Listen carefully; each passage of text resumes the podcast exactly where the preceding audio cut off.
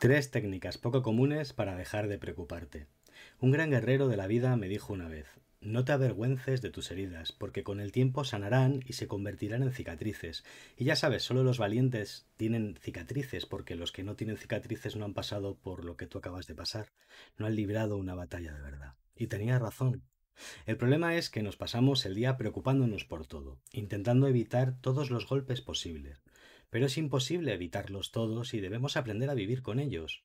Permíteme que te cuente una pequeña fábula.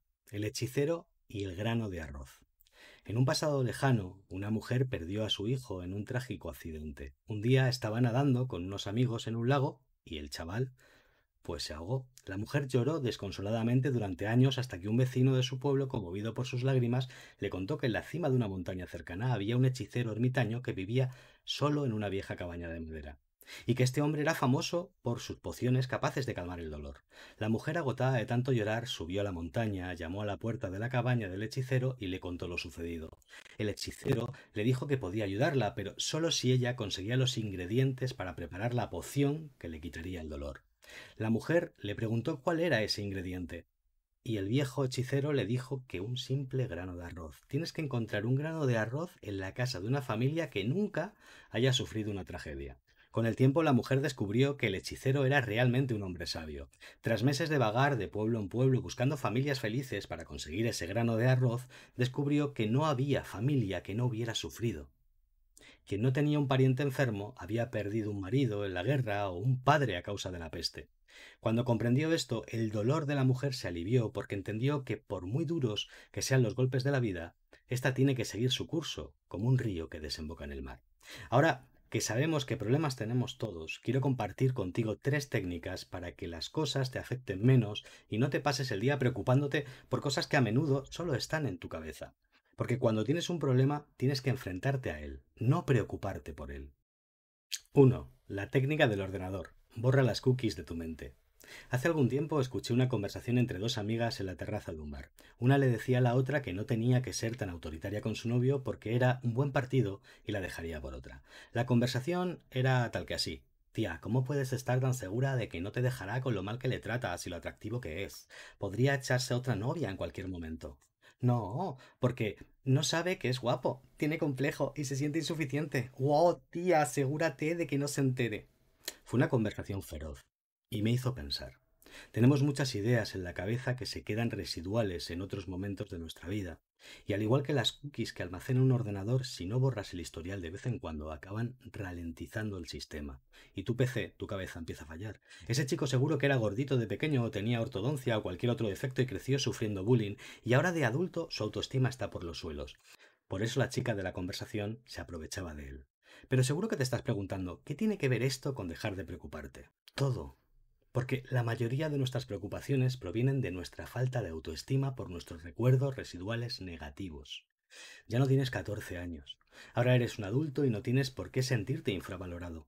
Poco atractiva o atractivo, bajito, bajita, gordo, gorda, tonto, tonta, cualquier otra cosa que los maltratadores emocionales que te rodeaban te hicieron creer de niño o de niña.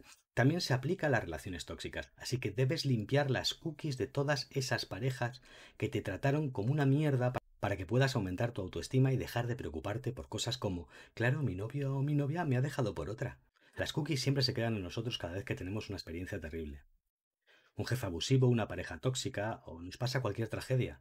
Un recuerdo de esa situación deja una cookie en tu cabeza y cuando pasas por una experiencia similar empiezas a preocuparte antes de tiempo. Ahora que sabes cómo funciona puedes borrar esas cookies y preocuparte menos. 2. La técnica de la percepción. Ver la adversidad como una herramienta. ¿Cómo puedes ser sabio sin resolver problemas? ¿Cómo puedes ser valiente sin enfrentarte a las batallas? ¿Cómo puedes tener experiencia sin vivir? No puedes. Necesitas la adversidad.